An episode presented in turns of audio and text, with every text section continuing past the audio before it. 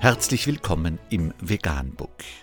Wir liefern aktuelle Informationen und Beiträge zu den Themen Veganismus, Tier- und Menschenrechte, Klima- und Umweltschutz. Dr. Med Ernst Walter Henrich am 2. Mai 2020 zum Thema Metastudie. Fleisch erhöht das Risiko für Typ-2-Diabetes. Laut einer im Fachmagazin Diabetes and Metabolism veröffentlichten Meta-Analyse erhöht der Verzehr von rotem Fleisch und verarbeitetem Fleisch das Risiko für Typ-2-Diabetes. Die Wissenschaftler analysierten 28 Untersuchungen, in denen die Zusammenhänge zwischen Fleischkonsum und Typ-2-Diabetesrisiko sowie Morbidität untersucht wurden. Menschen, die am meisten Fleisch, rotes Fleisch und verarbeitetes Fleisch konsumieren, erhöhen ihr Risiko für Typ-2-Diabetes um 33, 22 bzw. 25 Prozent im Vergleich zu denen, die am wenigsten verzehren.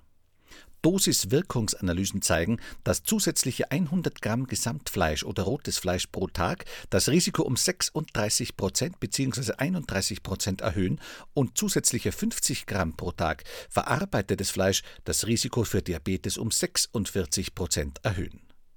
Die Autoren führen das damit verbundene Risiko auf einen erhöhten Verzehr von gesättigten Fettsäuren, Cholesterin, Hemeisen und tierlichem Eiweiß aus Fleisch zurück.